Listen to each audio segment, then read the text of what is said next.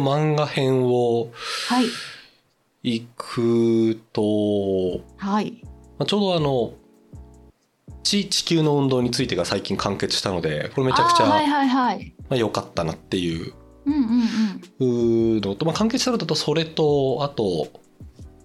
多分あんまり売れなかったんじゃないかと思うんですけど、テロール教授の怪しい授業っていう、あああ、はいはいはいはいはい。れも第4巻で完結したんですけど、4巻のもう、なんていうんですか、エッジの聞き方がすげえ良かったので、うん。うん。まあ、超良かったなっていうのはあるんですけど、2つ選ぶとすると、なんだろうな、マスター・キートンかな。ああ。改めて、Kindle で全巻発売になったので、うん。もう一回読んだんですけど、はい。マスター・キートン良かったですね。うん。今、私ものぞみさんのニュースレター見て、あ、出たんだ電子版って思って、今5巻まで来ました。読んでて。あのー島工作の話したじゃないですか。ええええ島工作が、こう、一つの男の夢の形だとすると、うん。マスター・キートンはまた別の男の夢の形ですね。ああ。ああ、ああ、ああ、ああ。この大学教授スラッシュ、えー考古学者。考古学者でうんいろんなところ探求行きながらなんかこう自分のなんていうんですかいやドナウ川流域には絶対にみたいなうんうんうんうん。のを探求しながら、あの別の仕事をまあなんていうんですかね、まあ、いやいややってるというとちょっとあれですけど、まあ、日々食べていくためにやってるっていう形って、本当まあライスワークですね。ライスワークにしたら随分楽しそうなライスワークみたいなのやってまラす、ね。イスワークで毎回死にかけてるんですけどうん。毎回なんかあれはなんていうんですか当事者もちろん大変なんですけどなんかこうあの生き方いいなって憧れちゃううんうんうん。のがやっぱマスター・キートンですね。でなんていうんですか奥さんとも別れているしあの娘にもダメだよって言われ続けるけどなんかあのやいのやいの子と言われる感じ含めて超いいなっていう うん。うん。上半期改めて良かったですね。あーあれマスターキートン確かにあのマスター・キートンはお話もちろん面白いけど男の夢詰まってるなって思ったのが島耕作とかもですけど、なんかやいのやいの言われてポンコツ風なのに全然仕事できる設定でなんか男の漫画にまあまあまああるなって今思いましたあそれはね確かにそう確かにそうなんだよななんか「おいしんぼ」とかもそうですよねなんかポンコツ風だけど全然仕事できるみたいなそうね確かにうねんだからこうい最近ここうね1年2年ずっと言われてる転生ものが流行ってるみたいな話ってあるじゃないですか現世代で他の世界になるみたいな、の。そうそうあれってまああの形にするともちろん今あれなんですけど島耕作もこのマスターキートもこう構造は多分あんまり違くなくてうんダメに見えるんだけど実はあなた大丈夫ですよっていうメッセージがあの、う男性大体好きっていううん。ね そうですよね。日々無力感にこう打ちのめされているのでどうしてもそうなっちゃうっていう感じがねしていてなかなかなんです けど。うん。まあっていうマスター・キートンが一つと、はいはいはいはい。あとは勧められて読んですげえ良かったなっていうのがあの映画大好きポンポさんっていうああのあ、うん。映画プロデューサーのお話なんですけど映画だけ見ました。はい。うん。あのこの小学生のね主人公の子が、あのいろんな人を監督だったり脚本家だってだったり捕まえてくれ、うん捕ま考えてくる小学生なんですかか主人公。うん。 12歳じゃない確か12かあ、ポ13ンポぐらいさのん。あ、そうそポンうなんだポ。さんそうそうすごいえ確か確かそうだった気がするうんうん確かいやなんかねやっぱりいいもの作るってやっぱ熱量だよなっていうのを改めてこう考える漫画でしたねすごい良かったーうーん。で大量にこのやっぱ映画見てるわけじゃないですかこのポンポさんもそうだし、まあ、他のこの出てくる人たちもねやっぱりこうハマってるものがグッとあって髪切ってこう言ってると髪切ってきちゃってみたいな、うん。まあ、半分半分狂気みたいな世界にいると思うんですけどやっぱそうだよな、こういうのって必要だよなっていうあの幸せかどうかは脇に置いてはいはいはいはそういうことを思うすごくおすすめ漫画良かったですね。い。なるほど。たくさんあるな、まあ、図書館の大魔術師っていう本も同じ人に勧められたんですけど、これも超良かったへえ図書館の大魔術師図書館の大魔術師っていうあのこれファ,、まあファンタジーなんですけどうんその戦争がいろいろボロボロっとあった後にその書物っていうものを一つのもう図書館が全部管理しますっていう世界にうんなりましたと。うんでその中には本を修復する人っていうのがまあいたり、うんえーっといろんな地方図書館っていうのをこう司る人がいたり、うんまあ、魔術師って名前の通りこう悪魔的なものもこのなんていうんですかものの中に出てくるんですけど、うんまあ、そういうものをこう戦っていく人がいたりっていういろんなこう図書館の中の役職があるんですよね。うんうんでその中にこう司書さんっていう、まあ、今の図書館も司書っていう仕事あると思うんですけどうんその司書っていうものがあなんていうんだろうのかな一定の権威を持った職業なんですよ。まあ、そのうんうんうん本がめちゃくちゃ貴重で力を持ってる社会なので、うんでその師匠っていうのは基本的に女の人の仕事だっていうふうに言われているとうんでそれになろうとするうーなんて言ったらいいんだろう根血異民族同士の子供の男の子が主人公のお話なんですけどうんとってもなんかテーマ性もあるし民族っていうものだったりあとはジェンダーっていうテーマだったりうんものもこう入りながら知るってなんだっけっていうことを結構根根本から考えさせられるようなすごくいいいい漫画ですねえー図書知館るのってなんだろううんうん知るってなんだろう知るってなんだろうっていうテーマがある漫画ですまあこれも2つ目あ3つ目かのすごくいうんい漫画でしたねなので私は多分結構王道王道なものというかうんうんうんものを見ている気がしますね。そんな感じかな。まあ、たくさはいはんい漫画はあるんですけど。うん。そうです私ね。ものぞみさんのおすすめでテロール博士読み続けててほでうそう4巻で結構突然終わった感じがあってあれこれ打ち切りかなみたいなそうです感じねで。うんあれ面白かったのに残念と思いながら確かにその最後のメッセージとかすごい良かったですよね。そうですね。うん売れなさそうですよね。あの、あの漫画のテテーマっていうか。なんそうだろうなか漫なか画難としそうしてはねでも教科書としては最高だけどね。そうですね。そうですね。4巻に出てくるような、あの、地方のビジネスコンテストめちゃくちゃたくさん見るので。あれうん を、本当あにれを反本当に反省主義にして皆さんやってほしいなっていううん感じですかね。あーそんな感じで、ミキさんは、うんじゃあ次は本に行きますかあはいサクサクいきますね。ね本は2つ選びました。ほう。 1つ目が岸田邦夫の戯曲なんですけど「家来博士の臨終」っていう戯曲です。でなんかこれすごく短くてどんな話かっていうとうんその家来博士っていう、まあ、あのその道では有名な博士がいて結構ご年配な方でちょっといよいよ家来博士が亡くなってしまうっていう。もともと体調が崩していたんだけどこういよいよなくなってしまうってことでみんなやばいあの家来博士がそろそろいなくなってしまうっていうことで家来博士の家に集まるんですけど、うんでちょっとこうグッと心を決めて集まるんですけどそっから家来博士が全然死なないと。なんかでなんかこいつを呼んでくれあいつを呼んでくれって言ってカラ博士がこう対話をしてどうだったカラ博士あもう確かにあの体調悪そうでしたじゃあ次はあなたか次はあなたかって、いろんな人と喋るんですけどあれ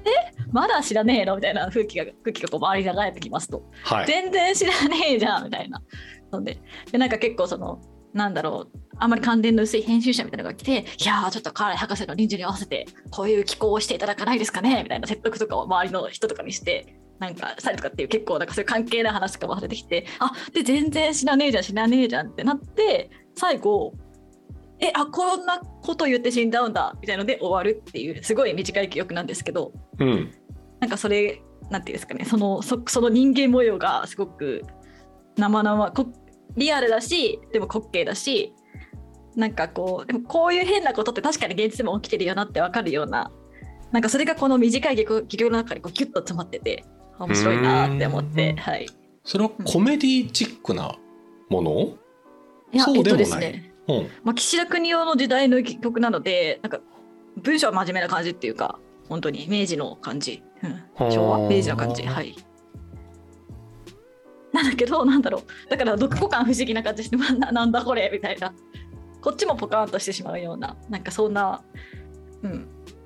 こう驚き驚きって言ったらあれだけどなんかこう置いてきぼりにされるような感覚の歩き曲で面白かった、印象に残ってますへえ短いっていうのはどれぐらいなんですか40ページとかだと思いますめちゃめちゃ短いなそれでそんな展開していくんですか、うん、でももう本当にだってもうもう死にますってとこから始まっていろんな人が来てカラー博士と喋って死んでっていうだけですよ。そういうこうなんていうんですかじゃあねって言ったバスが全然出ないとか そうあそうるじゃそないでうそすう。かああいう、ああいうところは切りこ切り取り方うまくすると面白いっすよねそうそうそう。それがすごい面白かったです。へえうん、それは確かに楽しそうそうなんですよ。ですごい短くて。おすすめです。いつ書かれたんだろう、1951年です。 1951年へえ昭和初期かな。昭和26です。そうねうん50っていうのがそう結構読んでよかったなって思ったやつでした。ほうでサクッと読めるのでなんかこうちょっと違うちょっと違うもの読みたいなみたいな人におすすめですちょっと普段とは違うようなもの読みたいなっていう人に青空文庫で出てて Kindle でもさらで読めるのでおすすめです、なるほどっすねでもう一つがあの榎本空さんって方が書いた「それで君の声はどこにあるんだ」っていう岩波書店から出てるうーんとねなんだろうこれは私小説のような思想書のようなジャーナルポみたいなレポルタージュのような本があるんですけどほうこれがすごく面白かったです。うーんこれは何の本かっていうとなんか黒人神学の本なんですよ。黒人神学ってのはあの神学ってのは神の学、あそうです。ほうで黒人の神学の話黒人にとって神っていうのはどういうものかとか自分の、うん、黒人の歴史と神っていうのはどういうふうに、ま、なってきてるか関連づけられてるかみたいなことを、まあ、研究する学問を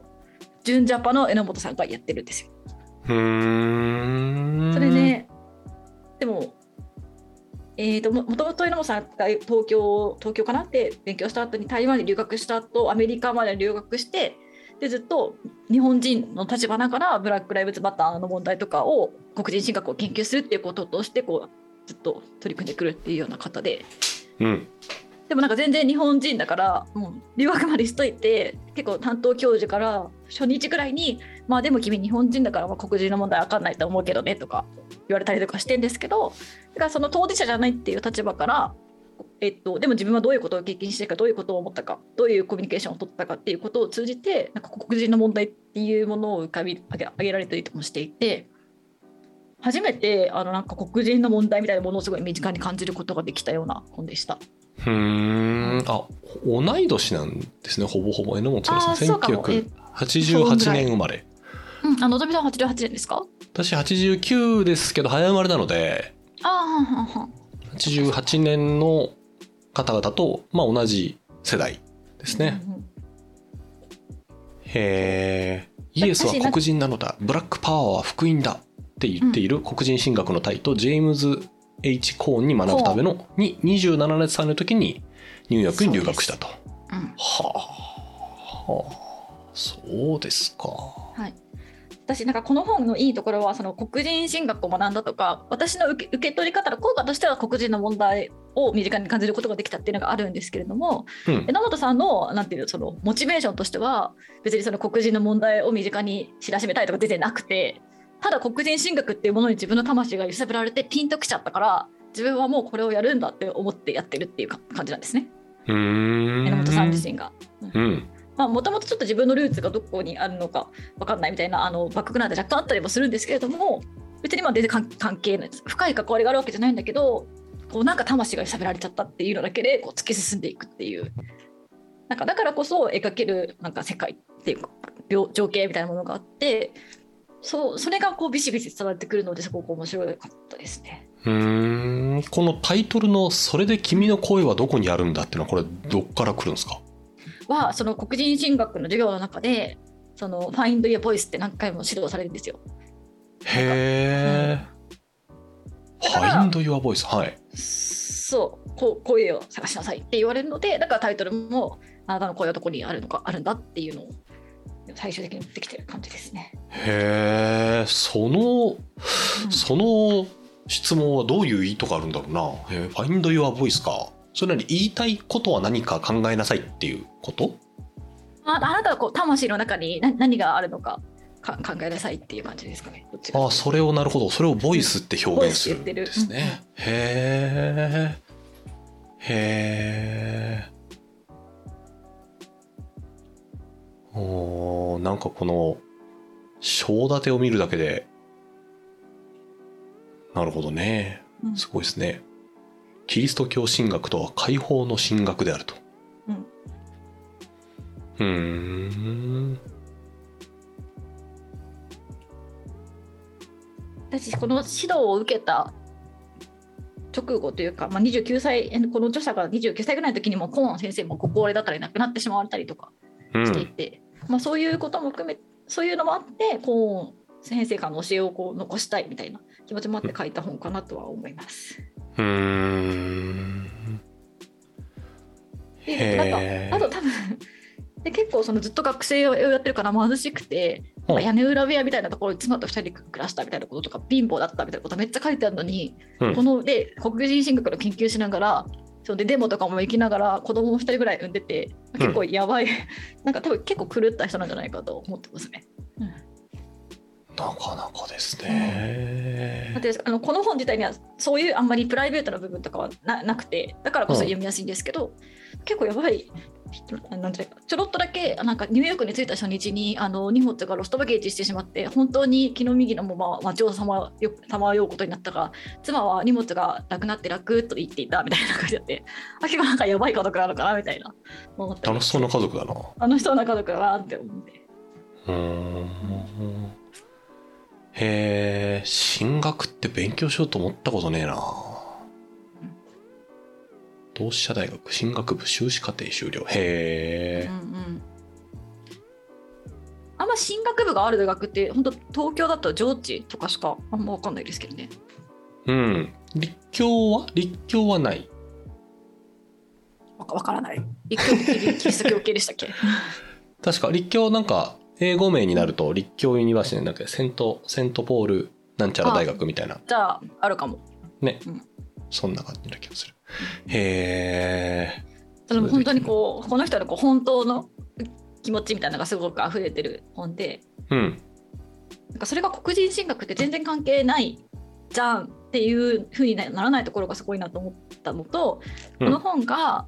なんかその結構外側の構造の話ばっかりしちゃうんですけど結構こうマイノリティの話とか LGBT の話とかも含めて人種差別の話とかも含めて当事者が当事者性を前面に出しながら語らないと伝わらないみたいな構造があるじゃないですか。な何です何事も例えば私は LGBTQ ですとかトランスジェンダーですとか、まあで私はこういう苦しみを今受けてますこういうことをされてますとか私は女性なんですけどこういうパワハラを受けましたとかって本人が言わなきゃいけいけないみたいなシーンたびたびあってうん。なんかそれってすごいふ本人にとって負荷が高いなって思う思うわけです。なんで本人はただでさえそのいろいろ苦しい思いをしてるのにわざわざ知らない人に説明をしてあげなければならないのかみたいなうん。わかわからない人に向けてそんで説明されてさそのよく分かんなかったりした人からとかさ、もまあ、分かったとしてもさ善意でさちょっと心ないコメントとかされた時にいやうんお前にそんなこと言ってねえからとかお前がそんなこと言う権利ねえからとかって言うと人がせっかく全員でやってるのになんだみたいななんか感じに言われるからぐっとなんかどんなコメントも黙って引き受けるしかないみたいな感なんか力関係がそういうなんか多分に平等じゃない力関係がなんか当事者にはあると非当事者の感にあるなみたいなことをすごい思ってて日頃からうん。なんかそういう時になんかこの人別に榎本さん当事者じゃないけどこんな風に書けるっていうなんか当事者じゃないことを重に来ていい感じに伝えるっていうことをすごいできてていいなって思ったんですよね。うーん。なるほど。まあ本人も言われてるわけだもんね。現地に、ニューヨークに行った時に。そうそうどうせ君は分かんないよって言われ言われてるし、うんうーん、なるほどね。へえ、そう。っっていうのがいいなと思ったし、まあ、あと本当にそのなんかマスターキートンとかにも違いますけどこれが自分のやることだみたいなうん決まってるってすごいなって思いましたね。うーん。うーん。第7、第7章かなんかのタイトルがそのまんま、もし何かを始めたなら、もう後の、後戻りすることはできないって書いてるから、まあ、何かあるんでしょうね。そういう決意も含めて、ご自身の中に。うんうんうんへえ、そうか、揺さぶられる何かっていうの。またこの、岩波書店から出るっていうのがまた、うんまたね。そうでもなんか岩波新書とかそういう思想者みたいな感じではなくてでかといっうてんその、当事者のエモーショナル性とか当事者のプライベートな事情がすごく出ているわけでもなくとてもなんニュートラルななんか小説なのかエッセイなのかジャーナルリポルタージュなのかわからないっていう感じのななんだこれはジャンルで言うとっていう感じの本です。うーん。この本の帯に書いてある、この愛は戦いだぞ、わかるかっていうのがいいですね。うんうんこれは言われたことですね。はあ、そうですか。うん、進学っていうのはパワーがありますなへあとあのえ。こなんていうんですか賛美歌が私たちが礼拝とかで聞く日本の賛美歌と黒人の賛美歌ってなんか全然違うじゃないですか。うんあなんか聞いたこととかあります黒人系の教会とか行ったことあります教会にそのものに行ったことはないけど、その賛美歌を聞いたことは何度かあった気がする。あーありうん。そうそうだから最後になんかコーン先生の葬式だったりなんかこれを歌ったみたいなの書いてあってそれちょっと YouTube で聞いてみたんですけどもうなんかこうなんか全然違う軽やかさがあってでもそこにこうすごい重みを感じるというかうん。すごい良かったですねそのししっとりしてないところに逆に力強さを感じましたね。うーん。本当に魂揺さぶり系のそう揺さぶり系ですごい良かったなって思いました。神に歌いますっていう感じの歌ですよね。うんねえーなんか20周ぐらい回って今うんあの岸田君によってどういう人だったろうを1冊目に戻って見てるんですけどはいはいはい。全然私この方知らないのでなんかいいいいお家の家系で軍隊に入ったんだけど辞めちゃうっていう辞めちゃうっていう人なんですね。あ、そうなんですね。らしいえー紀州藩士の家系ではい。陸軍士官学校を出て配属されたんだけど文学やっぱええなーっつって辞めちゃってうんうん。 28歳で東京帝国大学の、まあ、文化帝京帝うんうん帝大に入ると、うん。東大ですよね。うんそうですねで東大そのまま辞めちゃってうん。中退してなんかでもなんかパリに行って国際連盟事務局で働くとかなんかあ、まあ、でもすそげのえ不思辺は議なそのあれですよ。森鴎外とか夏目漱石とか菊池寛とかと同じエリエリート族ですよね。東大まで出た人は海外まで行かんとあかんっていう。はあそうですか、うん皆さんねへえ明治大学文芸課長となり演劇映画科を新設するとへあえそうなんだ。らしいうーんはあ最後舞台稽古中に脳卒中で倒れて亡くなったとうん。で無宗教に無宗教による告別式が執り行われたのが、まあ、1954年とだからそれさっきミキさんが言ってたのが51年。うん。だから最後の本当晩年の作品っていうことなんですねそうですカライね博士の。臨本終当だ。へえこういった翌年に倒れてますもんねへえ全く読んだことないな多分そのべ岸田国用の牛をベースになったドラマとかはもしかしたら見たことあるかもとかはあるかもしれないですけどね。うーんたくさんない確かかもにしれねないけど。戯曲も小説も、うんあと評論も書かれてるでも演劇賞ってなんて有名な演劇賞って戯曲賞って岸田賞ぐらいしかないんですけどその岸田です。うんうんなんかそれが出てきた岸田妙で検索すると賞が出てきた賞に名前が残るっていうのはすごいですねへえしかも白水社がやってるんだあそうなんです岸田賞は白水社がやってるへえ文化の継承者ですねこういうところはうんでも全然岸田国夫の生い立ちなんて知りませんでしたそうなんだねうん調べてみないと分かりませんなうん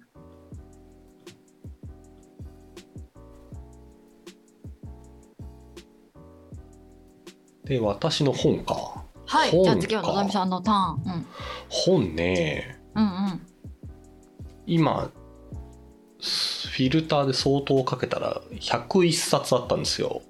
上半期だけで上半期でそんなに読んだんですか何が良かっただろううんバラバラバラバラバラといくとなんだろうんうな見ながら言うとまあ何度か話したプロジェクト「ヘイル・メアリー」を読んだのも今年だしあのこの上半期だし、その前の「アルテミス」っていう作品うんもうんこの上上半期に読んでいて、まあ、とってもとっても面白かったですね。プロジェクトヘイデメアリーはとても面白かったですね、よかった。すごく面白かった本ですね。うんあと何かな、ポコポコ見ているうんと、まあそのちょっとウクライナの侵攻があった時に読んでた新しい国境、新しい地政学っていうほうほうほうほ本もとっても面白かったですね。いろんなこう、なんて言うんだろう、うん国境っていうものがそもそもどうやって成り立っているかっていう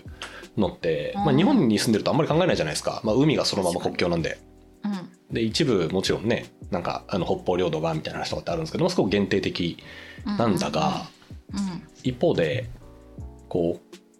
川で国境を区切ってるところが、例えばじゃあなんかちょっと水が減ってきて、川の水量減ってきたらどうするんだっけとか、うんうんえーそのすげえ高いヒマラヤ山脈みたいなところで国境を引いてるところって毎回どうやって国境線確定させてんだっけみたいなうんあこと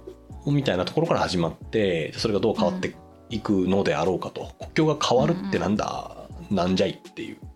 うんうんうんのに触れていくんですけど、うんまあヨーロッパもそうだしあの中央アジアの辺もそうだしなるほどそうやってなってるんだなっていうのを楽しく読んでいた本でしたね楽しい本でしたね、バラバラと本当にバラバラとになっちゃいますからあとここで唐揚げ弁当を食べないでくださいこれミキさんに教えてもらったんでしたっけいや違いますあ違う人かこれここで唐揚げ弁当を食べないでくださいっていうこれエッセイかなえええええ小原晩っていう方がねえはい出されてるエッセイ集なんですけどめちゃくちゃ良かったですね。小原晩さんって人初めて歌人なのかな確か。えエッセイ集アマゾンとかではもう全然買えないっていうのがまず最高なんですけどはいはいはいこのタイトルの「ここで唐揚げ弁当を食べないでください」っていうのはなんかその最初確かアパレルかなんかの会社にこの人就職するんですけどええええええでちょっと仕事が辛すぎてうんなんかそのビルとビルの合間の隙間みたいなところに入ってなんかそのコンビニで売ってる唐揚げ弁当を一気にグワッと食べるっていうのでなんかストレスを発散させてたとうんうんそしたらある日なんかそこの同じ隙間のところにここで唐揚げ弁当を食べないでくださいっていう張り紙が書かれててすっげえ恥ずかしくて全力で走りましたみたいなことが書いてあるエッセイなんですけど、へえまあ、そういうのが同こう世楽代しな女く性な感じがしますねあだと思いますだと思いますうんすごいね良かったですねこのエッセイ集すごいどこで知ったんですかこれどこで知ったんだっけな前の会社で働いてたすこの人とすごく本の趣味が合うなっていうあうのん人がいて、その人が確かね勧めてくれたんじゃないかなと思うんだようんうんな、あえしかも自費出版なんだそうそうへえええ顔でその人に私が良かったですよって言ったのが、あの最近あの本屋さんとかでも顔見せで売られてますけどあの水上バス浅草行きっていうあはいはいバホピのやつねそうですねあとっても良かったですね。うオんトマホさんの。あのあれですよね本当に私でいいのズボラだし傘もこんなにたくさんあるしの人ですよね、そうです。それが帯に入ってるうん歌手ですあれね。その本当いいですよねあの句他も含めてめちゃくちゃ、めちゃくちゃグッとくるものが多い。うんうんあの、いい。あとまほきさんのツイッター見てるといい短歌を解説してくれてるじゃないですか他の人のやつとかもへえ、見てない。あそうなんですよなんかあれめっちゃ勉強になるあこういうふうに読むんだみたいな、うんへえ。もう、ただ、ただ読んでいるだけでも楽しいうん、歌手ですね。今あれを買ってますかこれ唐揚げ弁当を食べないでくださいを買ってますぜひ、そんなに熱くない、さっと、本当に、あの、製本もちっちゃい感じになってるので、うんとても良い、とても良いですね。はーい買ってみますぜひ。はい。あと、あと、なんかたくさんあるな。たくさうんん、たく教えてさん、たくさん。あと、でも、ミキさんこれ絶対読んだらはあと思うでしょうけど、うんうんうんああそうのそういうのいいですねあの前、前話したような気もするんですけど、あの他人が幸せに見えたら深夜の松屋で牛丼を食えっていう、ああはいはいはいはいなんだっけ、週刊スパー違うわ。なんかの週刊誌の特集、あ、違う、裏物ジャパン編集部だ。うんうんがなんか飲み屋で管巻いてるあのおっさんにとにかく話を聞きましたっていうあなたあなたの人生のなんかこうアドバイスみたいなやつ教えてくださいよっつってもうベロベロに酔っ払ったあのおっさんに話を聞いていくんですけど、うんうんもうねくだらなさがすごいんですよ。はいそのほん全く役立たなそうな言ったらなんかこうあの風俗行ったらこうやれみたいなやつから、い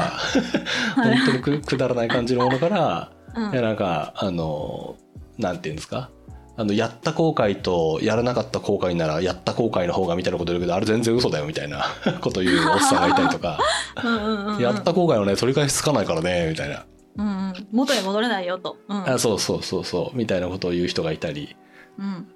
あの異色の異色のアドバイス本っていううんうんうん感じのものでよかったのと最後最後そうですね最後に一つだけうんいあれですけどトランジットの最新号50第56号かな、はいはいはいが山の特集なんですよ。はいはいでトランジットって、まあ、あのコロナ前までは例えば旅のねうんうん、旅のなんていうのキューバとか、うんえー、とモロッコみたいなニューヨークみたいな行き先だったんですけど、まあ、当然行けなくなっちゃう、取材も行けないのでこうテーマでいろいろ区切ったやつがここ多分何回か続いていて最新回が山なんですけどうんうんいや美しかったですねこのうんへえ山の特集のトランジットすごい良くてあの買ったやつそのままあの知り合いにあげちゃってうん良すぎてうんもう一回買いましたもんねあははは 不況用と自分用で2冊買うやつだ。あそうですねトランジットのこのこの号めちゃくちゃ良かったえそうですね山とかも登るんですかよく。私はまあもう生まれがもう山の中みたいな感じなのでもう登りたくはあまりないあでもまあなるほどね原風景なんだ山が。えそうそう中学校とかでみんなで「あのはいそこの山登ります」みたいなのが普通に 2000m 級みたいなえ感じになっちゃうんですよひょえー、うん。でみんなで「はい飯号をはい炊き炊いて」とかいい。はい、テント張ってみたいになっちゃうので、ええなんていうんですか。ね、ええで毎年こう山で遭難者が出ると、我らが長野県民のこう税金が使わってこう。ヘリでうーんみたいな感じになるんですけど、いや、そうっすかみたいになると、なかなかこう登山はね。ちょっとあれなんですけど、でもこの特集の、なんていうんですか。うん。特集、あの、この本自体の特集がいくつかあるんですけど。ええアルプスもあれば、なんて言ったらいいんだろう、こう、アンデス山脈の、こう、ものがあったりとか、よかった、よかったですね。すごいいい特集。まさにミさんが言ってくださったみたいな原風景うんうんうんうんですね。まあ、Kindle も出てるんですけど、これは本当に、あの、紙で買った方が良さそうな、紙うん、がいい本な気がしますね。へえ。いいですね。うんうんうんうん。で、バラバラっと言っちゃいましたけど、そんな感じかな。トランジット、そうですね、トランジットよかった。え待っておさらいしたいプロジェクトヘイルメアリージェクトヘルメ,、ヘルメアリー、アルテミアルテミス、ス、えーここで唐揚げ弁当を食べないでくださいの前に何か言いませんでしたっこけこで唐揚げ弁当と、うん、あと松屋、そうね、深夜の松屋で牛丼を食えうん、え違うあれそうだっけと、それがそ悩みの事があったら深夜での松屋に行けみたいなやつでしたあ、そうそうそうそう。なんか今混ざった悩み事があったら松屋に行くな みたいそう ね。なだからそうだな。あと水上バサー作祭機と、あそうだそうだそうね。それぐらいかな。あと、まあ、萌え柄さんのエッセイをちょこちょこ読んだり、へえ系あの萌え柄さんのエッセイは超良かったっすよ。なんかそのエモが過ぎる感じがしちゃってあてか最近読んでないんですけどああ、レビューエモ作はとかでね、エモはね、すごいですよ。そうなんかねなんかその男性っぽさを感じるそこにああ、何かでもそうでしょうなんかそねれで。ちょっと難しいんですよね、うんおっさんエモだと思いますよ。そうそうなんかそれが気持ち悪いと思っちゃうんですよねうーん私の感受性のもの完全に私の感受性の問題なんですけどうーん、面白いですね。うんなあ、それぐらい、それぐらいで、うんしようか。あ、あとすげえ、ちなんか、じ地味に良かったのは、はいはいはいインターネットは言葉をどう変えたかっていう。え何それすごい面白そうなタイトルあんまりね、評価は良くないんですけど、あの、あじゃあ大したこと書いてないのかなうんアマゾンとかの評価は良くないんですけど、私は超好き。うーんで、フィルムアート社じゃんこのね、いい言本葉作ってるよねうんそうなんかそのインターネットってものがこう出てきたことによっていろんなこうなんていうんですか文字の幅だったり本当にスラングみたいなものもそうだし幅が変わってくわけじゃないですか。だからそもそも顔文字みたいなものって多分インターネットがないとそもそも存在しえないカルチャーだと思うんですよ。ええええええでみたいなものがどうやって生まれてきたかみたいな話の中ですげえ私が面白かったのはこう言葉、新しい言葉が出てくるっていう時ってなんかね、強いつながりより弱いつながりがたくさんあるところの方が言葉がたくさん出てくるっていうのが確かどっか途中で出てくるんですよ。へえうんなので何ていうんですかよくあの人間関係の強いつながり弱いつながりみたいな話あると思うんですよ。友達がたくさんいるのかなんか薄い知り合いがたくさんいるのかなんかどどどうこうみたいな話あると思うんですけどその言葉っていうのは弱いつながりがすごい豊かにあるような地域でどんどこどんどこ出てくるっていう話が途中で出てきてあそれはう超ん超絶面白いですねというのを思った記憶そうなんだがある。そういう感じなんだ不思議ですね、そうまあインターネット上はってことだもんだから言語ってその強いつながりがある人たち同士でその人にしか伝わらない言葉の使い方みたいなのがどんどん生まれてくのかなっていうイメージだったのでうん違うんだっていうのがなんか面白かったですね、今そうそうそうらしいんだだからなんかなんて言うんだろうこうギャル語みたいのがすげえ強いつながりで生まれてくるかっていうと多分必ずしもそうではなくてもう少なしるほど、うん薄いつながりが広がった方があの言葉の、まあ、多様性っていう意味ではどんどんこう出てくるっていう面白かったですね。へー面白そうそっちにいよました読みやすいか読みにくいかで多分読みづらい気がするんですけどあのうーんなんて言うんだろう私はなんかすごくいい本な気がする。面面白かったたですね。って感じかなえ。ー長くなっちゃいました。今全然長くなってないんですよ、うんこんな感じかわーい、な。うん、なるほどいいですね全然かぶってない感じいいねで。すね。うん